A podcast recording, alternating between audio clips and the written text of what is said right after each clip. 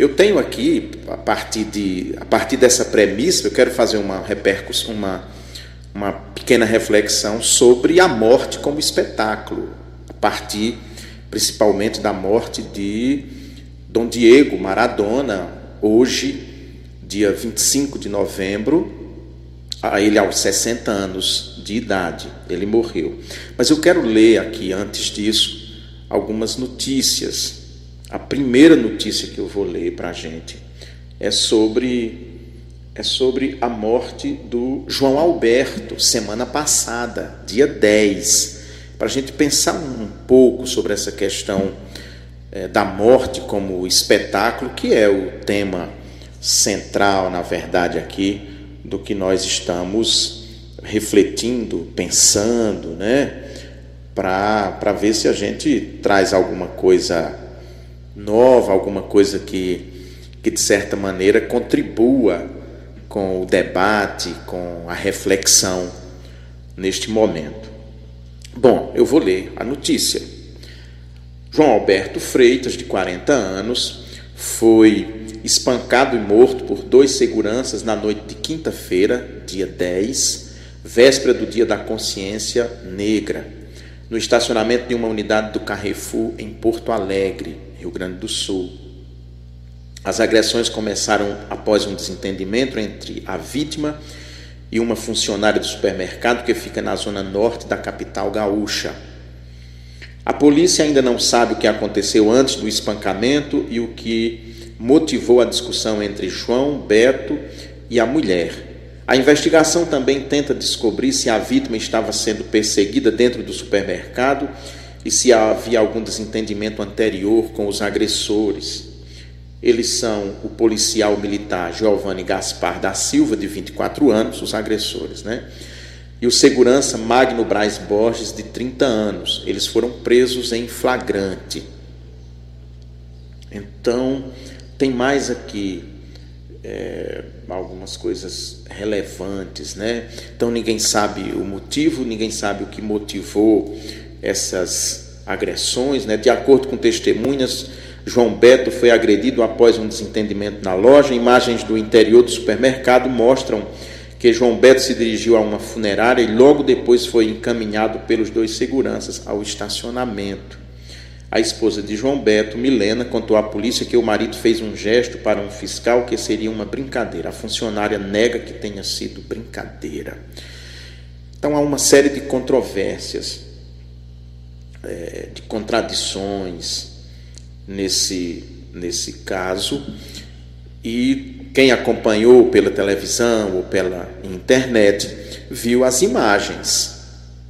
Foram divulgadas imagens com fartura sobre é, esse assassinato, muito parecido com aquele assassinato de um negro lá nos Estados Unidos da América, não faz muito tempo, tem pouco tempo, dois policiais brancos que mataram um negro em, em condições análogas, né, sufocando também, lá pisando no pescoço, né. Aqui também é uma situação bem análoga, policiais, o negro, o agredido, diante de testemunhas. Então, essa vai ser nossa linha de, de pensamento, né? E aí, é, isso ganhou repercussão no país inteiro. Depois disso, houve é, depredação de algumas unidades do Carrefour. O Carrefour, onde esse assassinato aconteceu, voltou a funcionar, mas ele ficou uns dias sem funcionar, mas voltou a funcionar, a vida segue. João Alberto tinha 40 anos, foi espancado e morto por esses dois policiais. É, as opiniões sobre ele, as pessoas que o conheciam, né?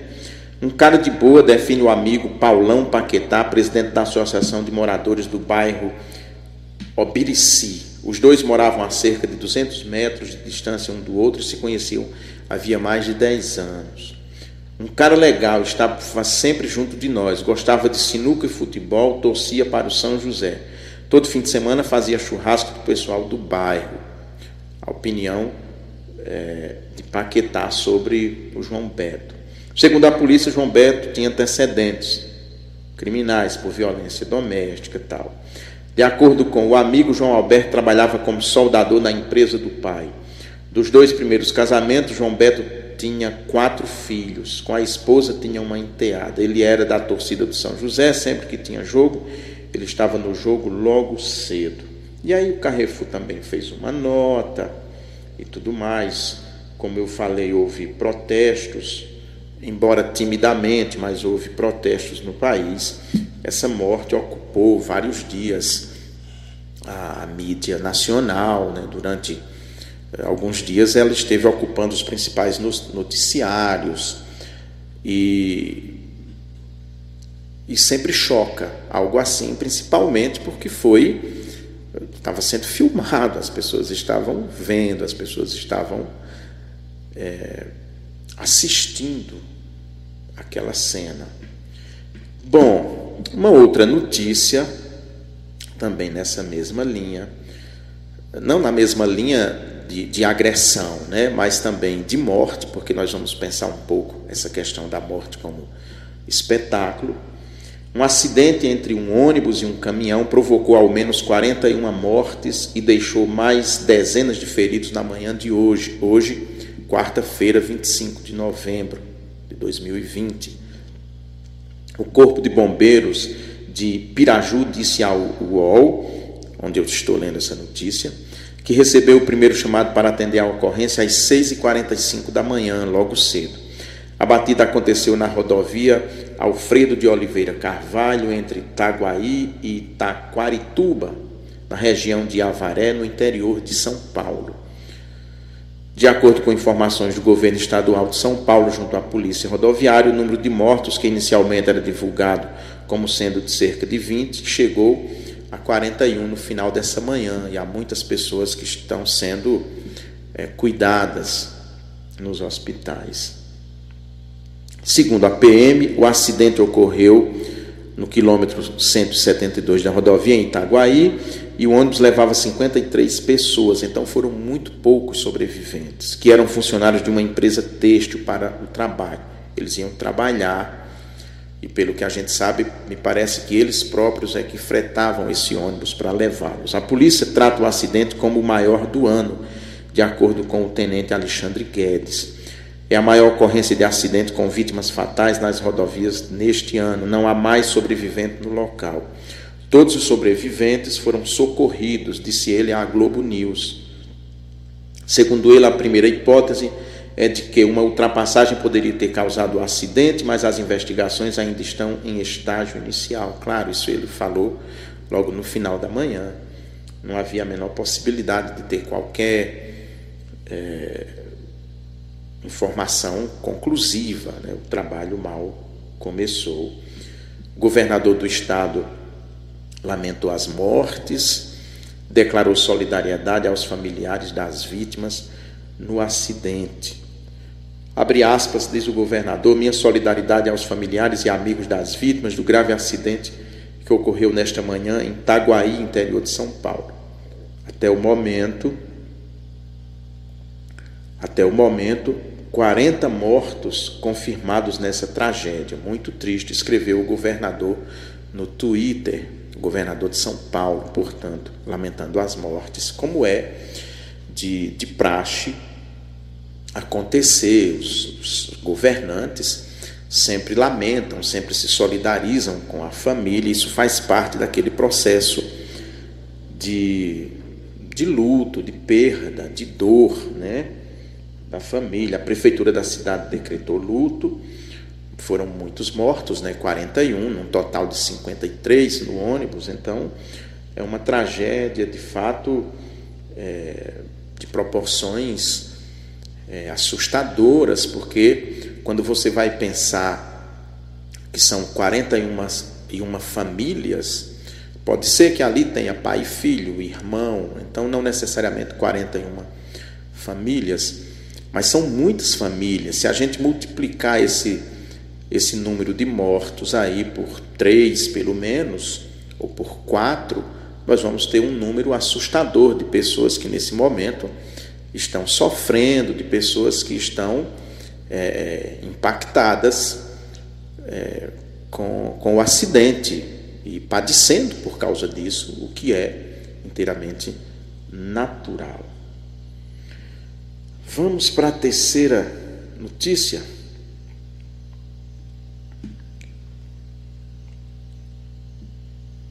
A terceira, o terceiro caso de repercussão mundial. Nós ficamos sabendo da morte de Diego Maradona aos 60 anos, após parada cardiorrespiratória. Respiratória. Maradona, atlética, atleta, jogador de futebol, que, que sempre rivalizou com, com Pelé, né, o título de, de melhor jogador de futebol do mundo. Para os argentinos é Dom Diego Maradona, para o Brasil é Pelé, e sempre houve aí essa disputa, essa, essa briga, digamos assim, por este título. Né? Vou à notícia. Opa. Diego Armando Maradona morreu nesta quarta-feira aos 60 anos após uma parada cardiorrespiratória. Um dos grandes da história do esporte, maior ídolo do futebol argentino, o astro sofreu mal súbito no fim da manhã, quando ambulâncias foram chamadas à casa onde ele se recuperava de uma cirurgia no cérebro, em Tigres, na zona metropolitana de Buenos Aires. O ex-jogador, porém, não resistiu, tendo sua morte confirmada pela imprensa argentina e pela TV pública do país no começo da tarde de hoje, 25 de novembro. O presidente da Argentina, Alberto Fernandes, declarou luto oficial de três dias no país. Em postagem nas redes sociais, o chefe de Estado lembrou que Maradona levou a Argentina ao topo do mundo e fez o país imensamente feliz. Fostes o maior de todos, obrigado por ter existido, Diego. Sentiremos sua falta para toda a vida, escreveu o presidente. Maradona já havia preocupado os fãs no começo do mês, quando foi internado às pressas com sintomas de anemia. Na época, foi descoberta uma pequena hemorragia no cérebro e o ex-jogador precisou passar por uma cirurgia para drená-la. Após mais de uma semana de internação, ele recebeu alta no dia 12 de novembro, então tem poucos dias. E teria ficado em casa no período. Depois de, de receber alta, foi para casa para se recuperar. Campeão mundial com a Argentina em 86, quando marcou dois gols históricos nas quartas de final contra a Inglaterra. O da Mano de Dios e o segundo driblando pelo time pelo meio do time inglês, né? Driblou meio time, na verdade, né? E fez um gol que se tornou um gol antológico, um gol de placa, um gol importantíssimo. Maradona teve sua carreira marcada pela genialidade em campo, pelas polêmicas fora dele, uma vida bastante conturbada. O camisa 10 defendeu a seleção em 91 jogos, atuando em quatro Copas do Mundo, 82, 86, 90 e 94. Enfrentou o Brasil em duas delas, foi expulso na derrota por 3 a 1 pela segunda fase da Copa da Espanha em 82 e na Itália em 90, fez toda a jogada do gol de Canidia na vitória por 1 a 0 que eliminou o Brasil. Eu lembro desse jogo, foi o último jogo, assim, fiquei durante muitos anos sem assistir futebol por causa desse jogo. No Mundial dos Estados Unidos, em 94, viveu um dos piores momentos de sua história quando foi pego no exame antidoping, ainda na primeira fase da competição. Nos clubes, sua trajetória começou no Argentino Júnior, onde brilhou e ganhou uma chance no Boca Juniors, seu time do coração, que foi aí então que ele fez história e a partir daí é então convocado para a seleção é, da Argentina. E o mais nós conhecemos toda a vida de, de Dom Diego Maradona, sabemos é, quem acompanha um mínimo de, de notícia, não, necess, não precisa nem ser um desportista, que é o meu caso, que não sou um desportista, mas qualquer pessoa com um pouco de, de sintonia com o que, o que há no mundo, evidentemente ficou é, e teve informações de Diego Maradona, sabe quem é Diego Maradona, principalmente por causa de sua, é, é, de sua vida fora dos campos, até, não só como essa questão dos escândalos, como o texto fala, mas foi um dos poucos atletas com ideias políticas é, muito claras e que sempre defendia essas suas ideias políticas.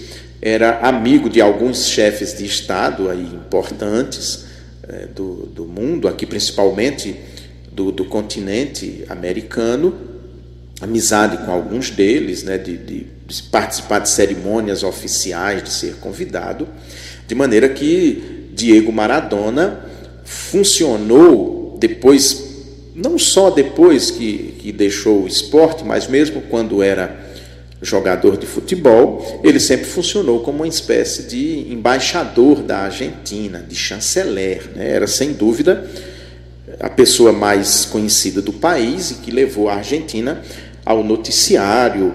E por isso que o presidente é, lhe faz, né, lhe dedica uma, uma, uma frase, uma homenagem tão significativa, inclusive com luto oficial do país e tudo mais, porque ele sabe a importância que tinha Diego Maradona, é bem diferente é, de, de Pelé, que tem uma importância muito grande como jogador de futebol e tudo, mas ninguém dá muita importância ao que Pelé fala, até porque Pelé quase sempre fala muita asneira, né? Um, Maradona teve problemas na vida pessoal, principalmente envolvimento com drogas, mas Pelé, embora não tenha tido nenhum envolvimento com drogas, mas nós sabemos também que não é, é um modelo fora de campo. Né? Teve aquele caso clássico de, de uma filha dele fora do casamento que provou a, a, que era foi provado né que era inclusive filha biológica ele nunca reconheceu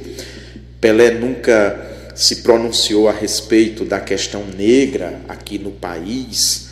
Durante a ditadura militar, quando da abertura política, Pelé, a manifestação mais conhecida dele naquele momento é que o brasileiro não sabia votar, não tinha condições de votar, ou seja, um posicionamento, na verdade, contra eleições diretas.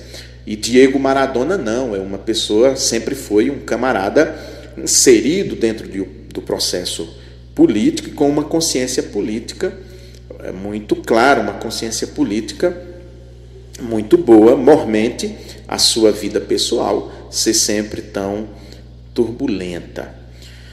Mas hoje se foi Dom Diego, o grande jogador de, de futebol, que com Pelé realmente é, divide né, o, o título, vamos dizer assim, de dos melhores do mundo, de todo o século XX, né, no, no, futebol. Aquele tipo de futebol, na verdade, encerra agora né, aquele modelo de, de jogador, de, de, de, prática do futebol, de certa forma, encerra agora mesmo com a morte de Maradona, que era o, o, o último né, daquela geração de grandes jogadores de futebol, daquela maneira, naquele modelo.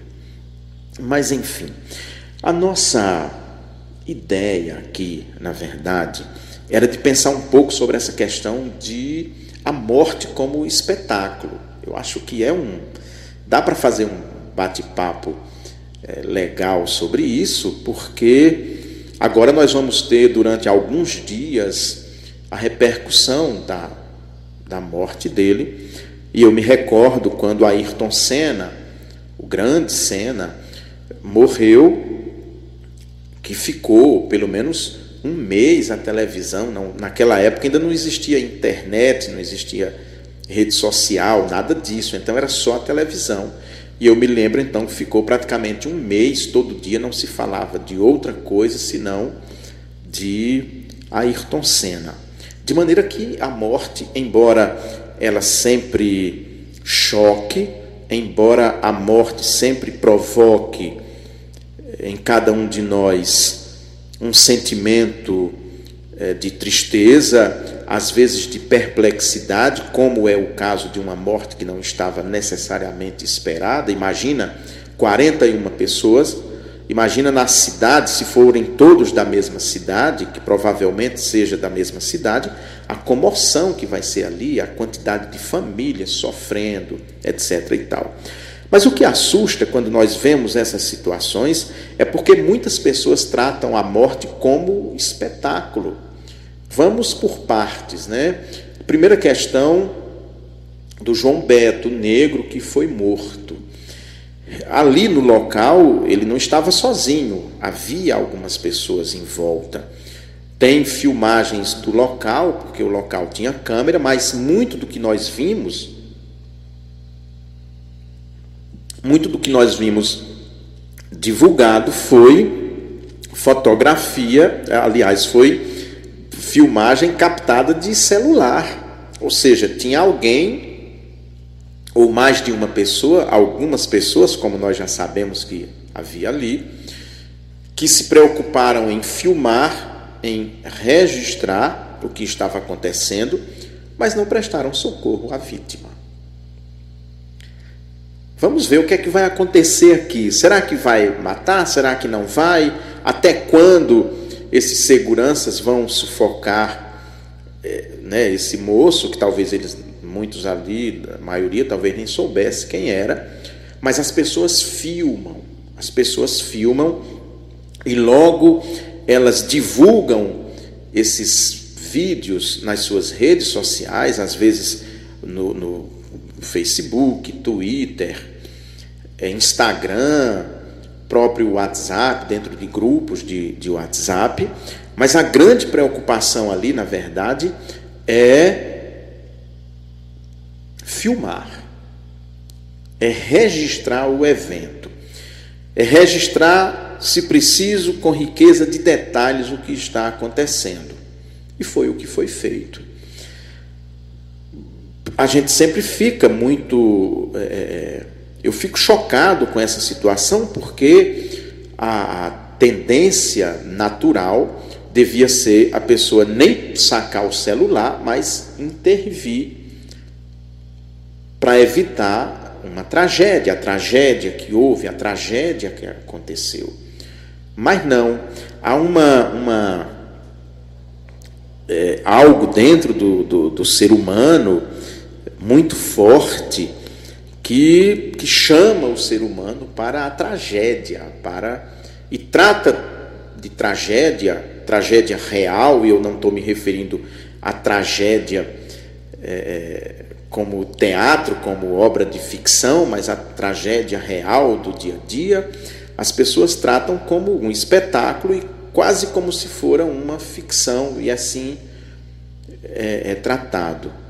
E isso chama a atenção, chama tanto a atenção que os programas, esses programas aí que retratam o, o, o mundo cão, como a gente diz, a imprensa B, a imprensa marrom, como se fala, são programas de grande aceitação popular. Nós temos aí no fim da tarde os canais de televisão, alguns canais de televisão dão grande repercussão com transmissões locais, depois transmissão nacional, que o que domina esse espaço é justamente é, o mundo da tragédia, o mundo da tragédia, mortes, é, acidentes, ainda que não sejam acidentes com morte, e as pessoas hoje com rede social, com celular, porque anos atrás poucas pessoas tinham andavam com uma máquina fotográfica, ainda que tivesse uma máquina fotográfica, poucas pessoas andavam com uma máquina,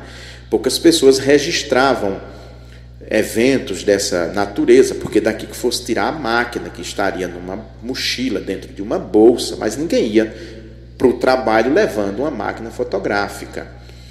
Hoje não, com os celulares que têm máquina fotográfica melhor do que muitas máquinas amadoras que a minha geração usava, que eu usei, as pessoas são então é, é, quase que estimuladas a, a filmar, porque elas sabem que aquele vídeo ali, uma vez publicado numa rede social, vai receber cliques e cliques e compartilhamentos e comentários inumeráveis. E isso vai tornar a página é, no Facebook visitada, o canal no YouTube, lá no Instagram ou no, no Twitter, né, esses quatro aí que fazem parte mais do nosso dia a dia. E as pessoas vão filmando, vão fotografando os acidentes, então fotografam os detalhes, né? não, não respeitam não respeitam a família das pessoas que morreram, por exemplo, nesse acidente com 41 mortos. Há fotos aí divulgadas que, que nos chocam pela, pela tragicidade mesmo que foi o acidente. Imagina 41 mortos. Eu vi o depoimento do médico que está assistindo às poucas vítimas desse acidente, ele horrorizado, né, assim, horrorizado, chocado, chocado diante de algo tão grandioso, chocado diante de algo tão catastrófico. Imagina. Agora imagina a, a, a perícia que vai ao local do acidente para identificar os corpos, né? identificar os corpos mutilados, separados eh, desse acidente. E nós vemos fotos mais distantes assim, que mostram as pessoas com o seu celular na mão, simplesmente filmando, fotografando, registrando, sem se importar muito com com a dor, com o sofrimento daquelas pessoas que perderam seus entes queridos, mas simplesmente registrar para espalhar e ver então repercutindo a sua, né, a sua foto, o seu vídeo. Algum tempo atrás nós vimos um, caso de um, um caminhão incendiado e uma mulher salvando o motorista e uma foto de alguém filmando aquele episódio, mas além da pessoa que estava filmando o episódio, que todo mundo ficou escandalizado quando eu vi, eu me lembrei que uma terceira pessoa fotografou o que estava filmando como se tivesse feito um, um, uma grande obra, né? Olha aqui, estou mostrando que enquanto a mulher sozinha salva a vida daquele homem, tem um homem aqui que está filmando, se preocupando em filmar, mas a pessoa que registrou o homem filmando, ela também fez a mesma coisa que ele, em vez de ir até o local e ajudar aquela mulher que estava salvando a vítima do acidente, ele também fotografou. De maneira que nós vivemos numa sociedade que trata a morte como espetáculo, trata a morte como algo que que pode render muita audiência, trata a morte como algo que pode é, trazer para a sua rede social muitos, muitos, muitos adeptos, né? Então é um mundo muito, muito cruel. Quando nós trabalhamos essas questões no mundo da ficção, tudo bem, mas o problema é que nós estamos tão habituados com o mundo da ficção, nós estamos tão habituados com, com situações dessa natureza eh, no cinema, na televisão, que transpomos isso para a vida real. E aí é o grande problema, é quando nós misturamos ficção com realidade, nós tratamos a ficção como realidade. Eu quero ler aqui o o Valério, nós estamos ao vivo, né? O Valério Valtênio, me desculpa, Valtêmio, me desculpa. Valtêmio é, escreveu aqui: é um mundo obscuro, cheio de mentiras ocultas, dominado pelo dinheiro, onde a tecnologia alimenta uma rede financeira absurda, pura manipulação. É por aí, Valtêmio. Outro sim, o público está cego, sem sensibilidade. A verdade é que o amor está se esfriando a cada dia. Eu concordo com você. E penso que essa questão que eu falei da, da violência, que desde cedo isso é trabalhada com muita naturalidade no cinema, nos deixou é, como que anestesiados né, para a morte, para a violência. É, Pedro Martins Pessoa, boa tarde. Boa tarde, Pedro. Bom ter você aqui. Então, esse é o mundo que nós estamos esse é o mundo que nós estamos vivendo, né? Nós vimos aqui três casos, três situações, mas vocês podem aí se lembrar de dezenas, de centenas de outros casos dessa natureza, quando a morte é de fato tratada como um espetáculo e a mídia sabe disso, né? A mídia sabe disso muito bem, sabe que as pessoas gostam, que as pessoas se interessam, que as pessoas dão grande atenção a esse tipo de, de publicidade ou de com essas tragédias que aconteceram, uma delas essa que envolveu 41 pessoas e a morte de Diego Maradona, que por ser famoso vai obscurecer, vai obscurecer os 41 que morreram em São Paulo e que estão ali com suas famílias é, sofrendo, é, padecendo a morte de pessoas queridas, amadas e que estão nesse momento é, totalmente desamparadas. Via de regra é assim. Então, essa é a sociedade eu sempre penso, eu, eu, quando eu vejo a televisão, tem algumas questões na televisão, não vou citar casos particulares, mas tem algumas questões, algumas cenas na televisão que, que são impróprias, que a gente se escandaliza se ver, né? principalmente cenas que tenha qualquer tipo de, de é, é conotação sensual, sexual, isso assusta muito. Você vê muito as pessoas, os pais reclamarem, por exemplo, das novelas, justamente e, e, com razão. Eu não estou aqui reclamando de quem reclama, não, tem razão.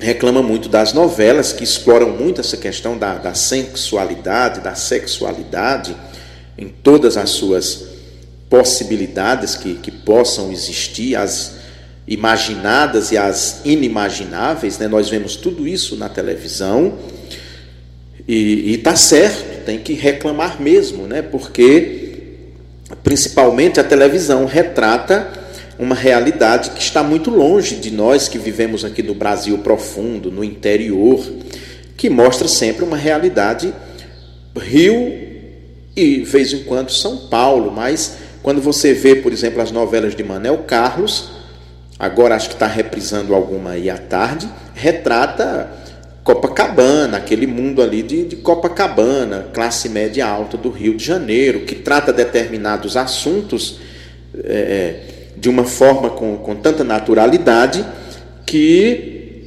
está bem distante da, da nossa realidade, né, da realidade que nós vivemos, principalmente no interior do país.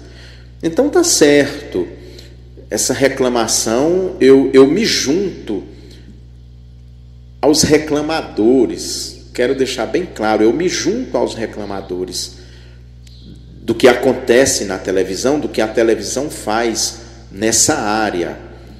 E isso nos escandaliza. E você vê reclamação, você vê campanhas, você vê nas igrejas, por exemplo, com razão, eh, ministros, né, pastores, pastoras, padres, todo mundo preocupado, alertando os fiéis a respeito daquilo que a televisão fica mostrando, principalmente quando se trata da questão sexual, sobretudo, eu me junto a essas pessoas neste sentido, porque ficam ali retratando um universo bem diferente da nossa realidade. A gente sabe que uma moça de classe média alta do Rio de Janeiro, quando 20, 30 anos atrás, quando isso começa a ser tratado nas novelas, quando ela engravidava, é bem diferente a situação de uma menina pobre de periferia quando engravida e tem sua vida interrompida, seus estudos interrompidos, interrompidos, né? Ela tem dois caminhos.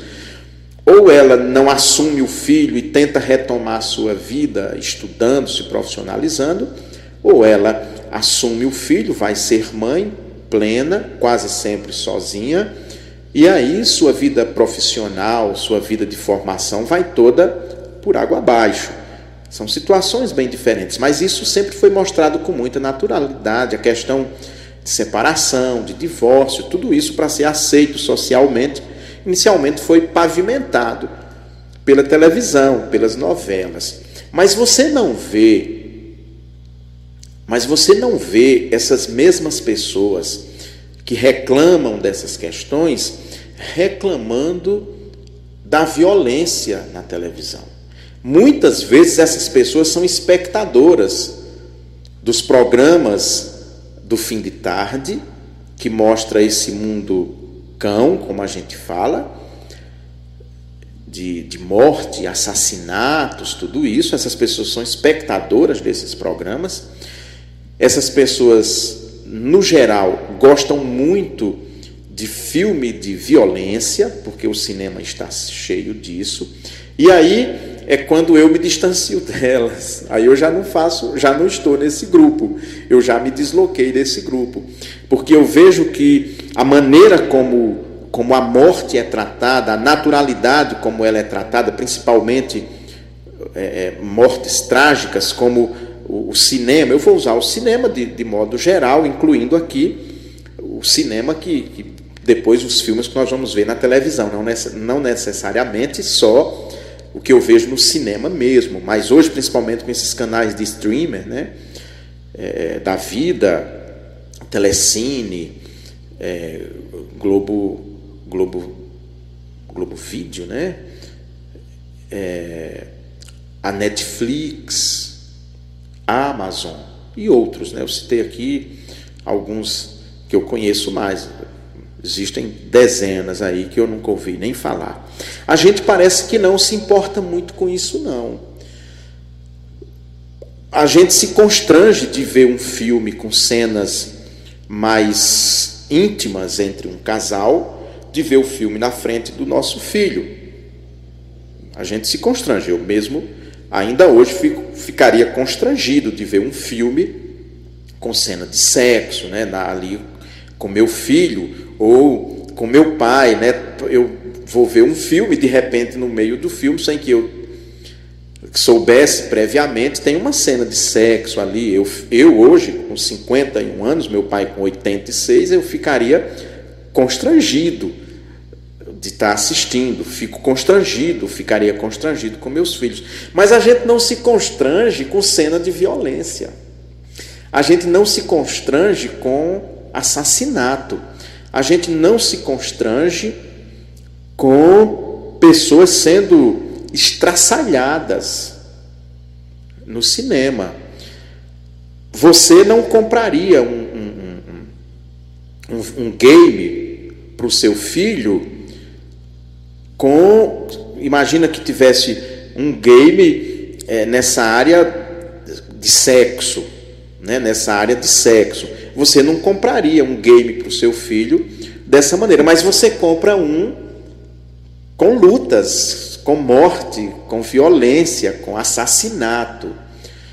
Então eu penso que nós não só estamos acostumados demais com isso, e isso nos provoca grande mal, mas tratamos a morte como um grande espetáculo, como um produto, inclusive, a ser vendido para quem tem os meios de comunicação na mão e consumido para quem está com, por exemplo, um aparelho de, de um smartphone, a TV, o computador, seja o que for. E aí nós não sentimos muito a dor do outro, nós não sentimos muito o sofrimento do outro. Essa é a impressão que me dá. Queira Deus que eu esteja enganado. Eu não tenho aqui diante de mim o resultado de nenhuma pesquisa nessa linha, uma pesquisa é, minuciosa sobre essa questão, é apenas uma impressão, e como impressão eu posso estar errado, e nessa situação eu ficaria imensamente feliz se estivesse errado. Mas as pessoas tratam isso dessa maneira, dessa maneira, como espetáculo mesmo. É um espetáculo. E agora nós vamos ter um show durante alguns dias tratando a morte de Maradona, principalmente porque foi Maradona é uma figura pública, mas ao mesmo tempo é uma figura embora pública, mas eu sei que vai ser muito explorado a questão de envolvimento dele com drogas e tudo mais. Então, durante vários dias, nós vamos aí ficar é, é, é envolvidos e sendo bombardeados pela a morte dele, porque ela é tratada como um espetáculo e é alguma coisa que, que é um produto. E, e a mídia, então, a impressão que dá é que agradece quando esses casos acontecem para que ela possa ser vista, ser lida. O, o Valtêmio veio aqui de novo. Vamos ver. Tarzan, qual a importância da leitura no processo de limpeza mental para fugir dessas sujeiras do mundo cinematográfico? Faz um breve comentário a respeito. Vamos lá, Valtêmio. Olha, eu penso o seguinte, é, claro, eu estou entendendo aqui que essa, essa leitura que você se refere não é a gente ficar lendo essas notícias, não é verdade? A primeira coisa, assim, para a gente esclarecer mais ou menos, a gente não, quando eu critico essa espetaculariza, espetacularização né, da morte, é, primeiro, as coisas têm que ser noticiadas mesmo, né? tem que ser noticiadas.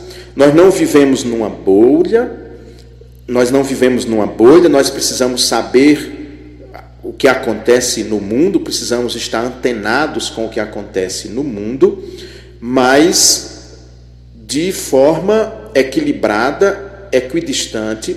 E eu penso, Valtêmio, eu sou um leitor assíduo, né? Isso aqui né, a minha biblioteca, isso não é aquele fundo falso né, que, que as pessoas usam para é, é, gravação de vídeos. Né? Não é. Quem me conhece sabe de meu gosto pela leitura. Eu grande parte do meu dia eu passo lendo, eu passo estudando. A leitura é muito importante, não como uma fuga, e, você não cita fuga, você cita mesmo limpeza mental, porque a leitura abre horizontes que, por exemplo, o, o, o cinema não abre, embora seja muito importante. Mas, de certa maneira, o, o, cinema nos entrega tudo pronto. Imagina, por exemplo, é, um filme que você lê o livro, depois você vai ver o filme. Primeiro, o filme já é uma interpretação de um, de, de, de, de um roteirista que interpretou o livro e, e do diretor que vai depois dirigir o filme. E, enfim, influencia muito no, no processo. Né?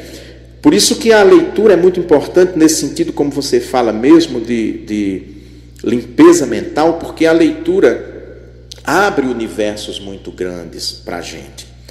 Mas eu insisto que também essa leitura precisa ser muito boa, porque há muito lixo também por aí. Há muita coisa que não, que não é boa por aí e que é vendida e que se torna best-seller. Então a gente precisa ser muito criterioso né, no, no processo nosso de, de escolha, de, de seleção.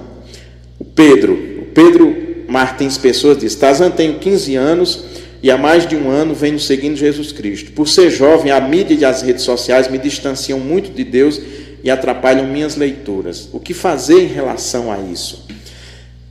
Eu penso que para nós, cristãos, por causa desse, desse acesso que há, né, principalmente às mídias sociais e tudo, isso nos distancia de algumas fontes, Pedro. Isso nos distancia de algumas fontes importantes, sim. E aí eu, eu quero é, levar para a questão de, de, de Valtêmio, né? o, que o, o que Valtêmio nos fala, que nos chama né, para pensar.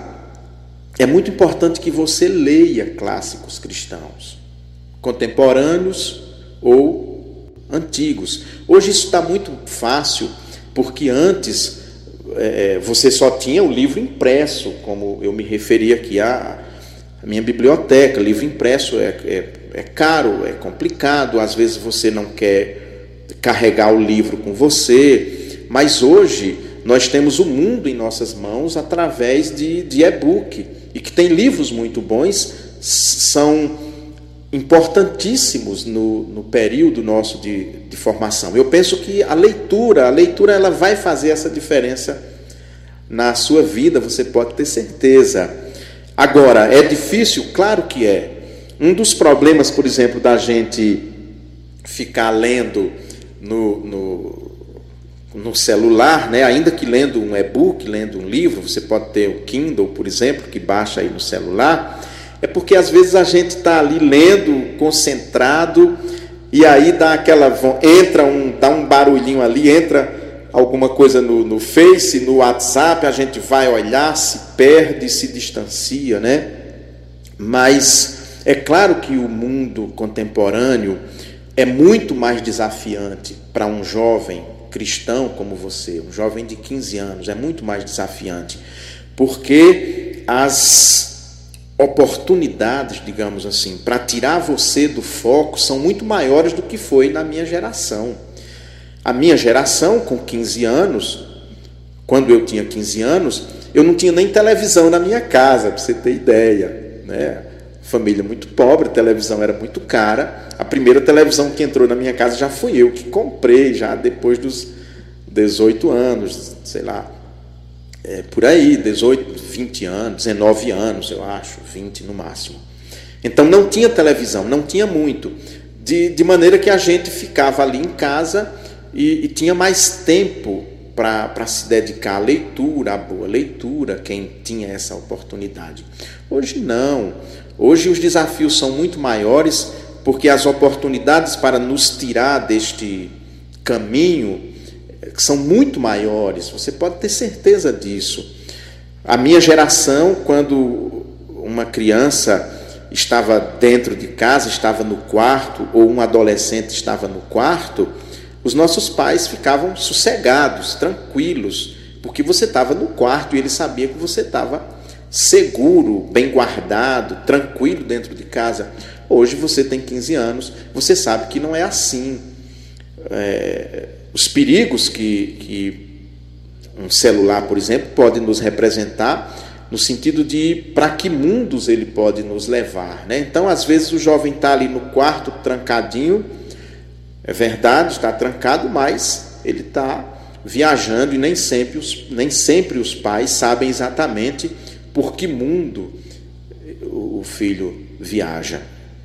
Então, realmente assim, é, primeiro, isso realmente atrapalha, eu concordo com você, e eu penso que o, o, o Valtêmio deu a, a, resposta, né, quando ele, quando ele pergunta né, qual a importância da, da leitura, você tem que buscar leitura, você tem que buscar ler, porque isso vai ser importante para você na sua vida, em tudo que você fazer. Uma pessoa que, que não lê, ela vai ter dificuldade de escrever, vai ter dificuldade de se expressar.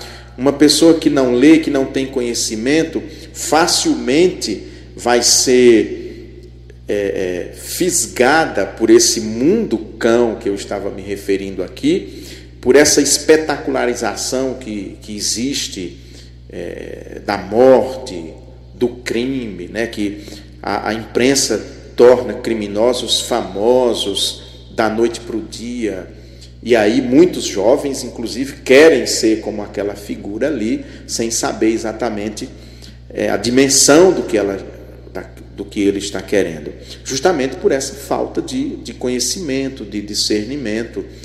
E não há caminho melhor do que a leitura. Hoje você vai encontrar muitas coisas boas na área de, de literatura, e aí eu estou me referindo não só literatura cristã propriamente, né, esses clássicos, vou citar C.S. Lewis aqui, que é muito conhecido de, de quem é cristão, né, um, um, escritor britânico cristão, que já morreu há muitos anos, viveu no período ah, ainda no, no século XX, né, na, an, antes da primeira metade do século XX, na primeira metade do século XX, por ali.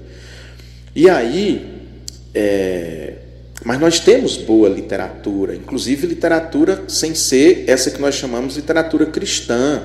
É muito importante que você conheça também autores brasileiros de literatura, porque isso vai lhe dar uma, uma formação, humana, vai lhe dar um discernimento, vai lhe ajudar, inclusive, na questão de interpretação, que vai ser útil, inclusive, para você interpretar a Bíblia. Você sabia? É verdade. Na hora que o professor manda você ler um livro na escola e fazer uma, uma resenha daquele livro, né? Não fique chateado, não ache aquilo ruim, não, porque vai lhe servir para você ler um texto bíblico e saber interpretar o texto bíblico depois. O professor vai lhe corrigir, vai dizer onde você não interpretou bem, onde você fugiu completamente, se isso acontecer, evidentemente, do pensamento do autor. Às vezes você pode não gostar, para que é que isso vai lhe servir? Mas vai servir para você ler o texto bíblico e saber interpretar o texto bíblico de, de forma correta, né? Olhe, é, você diz né, que começou a ler devido aos vídeos do seu canal. Ah, que coisa bacana é, comecei a ler devido aos vídeos do seu canal sobre livros e tem sido muito bom para a minha vida. No momento estou lendo as Crônicas de Nárnia. Eu li as Crônicas de Nárnia tem pouco tempo, né? É, é, li as Crônicas, li todos os volumes, né? Eu tenho em volumes separados que é mais fácil, né, de você manusear. E eu li tudo também. É uma leitura fantástica de C.S. Lewis, que é, é ficção né, é literatura de ficção, mas que tem ali um, um transfundo bíblico, cristão, valoroso, e que você pode ter certeza que a leitura de C.S. Lewis vai lhe ajudar não só na sua vida como cristão, como discípulo de Jesus Cristo, mas vai lhe ajudar para a interpretação da Bíblia mais tarde, para você saber pegar um texto, saber interpretar aquele texto um livro de, de literatura que o professor mande você ler, de, de, esses clássicos, né? Machado de Assis, Cruz e Souza, é, é, enfim, aí muitos e muitos e muitos da literatura brasileira e portuguesa. Tudo isso vai lhe ajudar muito. E tem mais. Quando você está lendo, você se envolve num outro mundo, você se envolve numa outra realidade, e isso faz com que você tenha um olhar muito mais crítico para a televisão, por exemplo. Eu não vejo problema nenhum de, de da pessoa ver novela, ver televisão, desde que ela tenha uma preparação para isso, desde que ela tenha uma visão crítica disso, desde que ela observe o que acontece em todas as novelas, porque todas as novelas obedecem a um padrão há um padrão. Então ela tem vários núcleos, o que cada um representa dentro daquele núcleo, o que é que a novela quer mostrar, que modelo ela quer passar para a sociedade sobre família, sobre quando, por exemplo, numa novela é, tem alguma figura religiosa, um padre ou que seja um pastor, que visão ela passa para as pessoas, que visão a novela passa sobre cristianismo, sobre fé, passa alguma visão, então se a pessoa tem condição de ver e fazer uma reflexão nesse nível, ótimo. Mas para ela fazer essa reflexão, ela tem que ter isso que você já está fazendo, que é leitura, é você ler, é você procurar se informar e se formar, na verdade, né? Se formar, formar a sua consciência, a sua consciência crítica, para que a gente não embarque nessas questões é, que a mídia gosta tanto de explorar e que idiotizam as pessoas. Né? Na verdade, idiotizam as pessoas e, mais do que isso, deixam as pessoas insensíveis à dor, insensíveis ao sofrimento, deixa com que as pessoas vejam a morte, na verdade, como um espetáculo, a tragédia do outro como um espetáculo a ser explorado, mas na verdade a tragédia do outro não é um espetáculo a ser explorado, mas é uma situação à qual nós devemos nos solidarizar. Nós devemos nos solidarizar e não tornar aquele episódio ali um grande um grande espetáculo. Eu penso que esse é esse é o caminho, essa é a ideia, né? Eu gosto muito de ler, e, e, e, muito cedo isso me deu uma visão crítica de mundo, de, de realidade, que eu não teria se eu fosse apenas uma pessoa que fica só é, recebendo tudo que vem no celular, né? Você tem muitos leitores hoje, mas leitores de, de Facebook, leitores de Twitter, leitores de WhatsApp. Isso aí é um problema sério, porque a pessoa está lendo, mas você não sabe a fonte, você não conhece, não sabe quem leu, não sabe se aquilo é verdade ou se é mentira, né? se é fake news. E quando você vai para o caminho da, da literatura propriamente, seja ela literatura que eu chamaria literatura cristã, ou literatura de obra de ficção de modo geral, os autores de literatura portuguesa, brasileira, né? Guimarães Rosa, mesmo Jorge Amado, os clássicos, né? Machado de Assis, ou escritores contemporâneos. Tudo isso é importante, você precisa conhecer isso, porque você precisa conhecer a sua cultura, o seu país, o seu povo, e a forma melhor para a gente conhecer o Brasil não é através da Rede Globo de televisão e de suas novelas que desvirtuam o verdadeiro Brasil, é na literatura. Então, se você quer conhecer a realidade do sul do país, você precisa ler Érico Veríssimo, leia Érico Veríssimo, que é um clássico da literatura. Minas, nós temos aqui tantos, Roberto Drummond, temos João Guimarães Rosa, Fernando Sabino e muitos, Darcy Ribeiro e muitos outros. São Paulo tem os seus autores também, Rio de Janeiro, o Nordeste, com tantos né, que o Nordeste tem. A gente começa ali por Jorge Amado, e, e na poesia, na literatura, vamos, na prosa, né, Raquel de Queiroz, e muitos outros que nós ficaríamos aqui um tempão citando. Tudo isso é importante para você conhecer o Brasil. Você está me entendendo? É aí que nós conhecemos o Brasil, porque dificilmente alguém, um de nós, tem a oportunidade de morar em cada uma região do Brasil, em visitar cada região do Brasil. E você vai conhecer não através das novelas de televisão, mas na literatura você vai ter um acesso muito mais próximo de tudo isso e lhe torna então uma pessoa crítica e você vê então que aquilo que a televisão fica mostrando é para ganhar audiência e fica criando espetáculo a respeito de tudo, como por exemplo no caso do, do João Alberto, daquele negro que eu citei aqui, que foi morto covardemente no Carrefour, a televisão em nenhum momento fomentou um debate sério sobre a questão negra no Brasil, que foi na véspera do Dia Nacional de Consciência Negra, não promoveu um debate sobre a questão negra, sobre discriminação racial que existe no Brasil, sobre exclusão social que os negros passam aqui no Brasil. A televisão não nos levou para esse debate. Se você quer, se você quer ter condições de participar de um debate assim, você precisa ir para a literatura, onde lá nós vamos encontrar e ter a oportunidade de fazer tudo isso.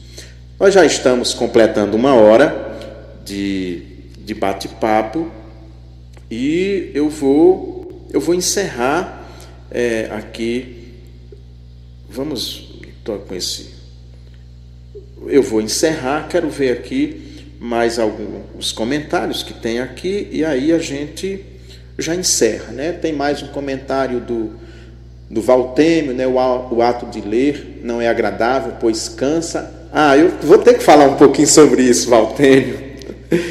Eu vou ter que falar sobre, sobre essa questão que você coloca. Eu vou abrir aqui no celular que está melhor. O ato de ler não é agradável, pois cansa o nosso cérebro odeia. Porém, a vontade de aprender e de buscar o conhecimento motiva-nos a buscar por leituras mais e mais. Leitura traz visão crítica, algo que a TV, por exemplo, não proporciona. Deixa eu falar minha visão disso aí. Eu já falei uma vez num dos vídeos meus lendo até, foi falando de um vídeo de um livro de Jorge Amado, se eu não me engano. Eu tive um amigo na casa do estudante de Caicó, um lugar que eu morei, eram só estudantes. Caicó é uma cidade importante lá no Rio Grande do Norte, e nossa região do Seridó, rodeada de cidades muito pequenas, nem todas tinham segundo grau. Então, os jovens da zona rural ou das cidades pequenas que não tinham segundo grau iam para Caicó. Lá eram recebidos num lugar chamado a Casa do Estudante de Caicó, que era mantida pelas prefeituras, pelo governo de estado, né, alimentação, é, é, limpeza, água, luz, tudo isso. Um lugar muito bom. E assim que eu cheguei, um amigo meu, Tião, Tião de Maria Preta, corredor, ele corria, né, ganhou aí Olimpíadas pelo Nordeste. Aí Tião chegou, eu estava lendo até, Tião chegou, jogou um livro assim em cima do beliche, ficávamos no mesmo quarto, jogou um livro, mais um. Aí eu olhei para ele e disse: Quantos livros você já leu? Eu, naquele momento, eu sabia quantos livros eu já tinha lido, né? Ele disse: Ah, tem muito tempo que eu perdi a conta. E aí eu pensei assim: eu só vou parar de ler quando eu perder a conta. É claro que tem muitos anos que eu perdi a conta, porque isso foi em 1982, né? 1982. Mas aí é, o Valtemio fala algo que é verdade. A leitura no começo dá muito trabalho, não é fácil. Ele fala da dificuldade do nosso cérebro, o cérebro não gosta, mas eu não faço atividade física. Eu até tento, mas eu não venço aquela primeira etapa de dificuldade da atividade física, de academia, caminhada. Os primeiros dias você vai até gostando, vai achando muito bom, mas logo você cansa da preguiça de ter que levantar mais cedo, se vestir, colocar tênis, sair caminhando, tal. Isso não é fácil, isso não é fácil. Mas as pessoas que têm essa prática muito antiga, elas dão testemunho que quando elas ultrapassam essa parte difícil de adaptação, elas chegam num ponto que o próprio organismo pede para caminhar. O próprio organismo impulsiona a caminhar. Ele tira a preguiça e essas pessoas têm até que ter cuidado, porque algumas delas se tornam viciadas em academia, se tornam viciadas em prática é, é, de atividade física. Quatro, cinco horas dentro de academia, tem gente que fica durante o dia. Quatro, cinco horas. Quatro horas, sem ser desportista, sem nada. Bom, a leitura acontece assim também. Você começa a dar aquele trabalho danado, dá aquela preguiça danada, mas você chega num ponto que aí você vence aquela primeira etapa e você gosta. E no dia que você não lê, você se sente mal. Você não se sente bem. É porque você não leu. Eu, no dia que não leio aquilo que eu penso que eu tenho que ler diariamente, eu fico até com, com sentimento de, de culpa. Como se tivesse cometido um pecado gravíssimo, tá me entendendo? Quando você faz alguma coisa assim errada, que você fica constrangido diante de, de você e diante de Deus, meu Deus, como é que eu pude fazer uma coisa dessa? Então, se eu não leio, e me dá isso. Mas não foi fácil né, vencer aquela primeira etapa. Então, é preciso vencer, e aí a gente chega num ponto que fica apaixonado, e aí você tem que ter cuidado para não fazer como a pessoa que eu disse lá de, da academia, que fica viciada em atividade física, e você querer reduzir sua vida inteira apenas em leitura, porque a vida não é só leitura, é muito mais do que isso. Existe uma vida normal aí fora, da qual nós também precisamos fazer parte, né? uma vida social, o convívio social. Então precisamos também ter equilíbrio quanto a isso. Mas é a leitura que nos dá essa visão crítica e é a leitura é que faz com que nós nos distanciemos dessa sociedade que vê a tragédia, que vê a morte como espetáculo e faz então com que o mundo seja e tenha se transformado no que se transformou. Tá bom? Agora eu tenho que terminar. Perguntem mais nada, não comentem mais nada, não.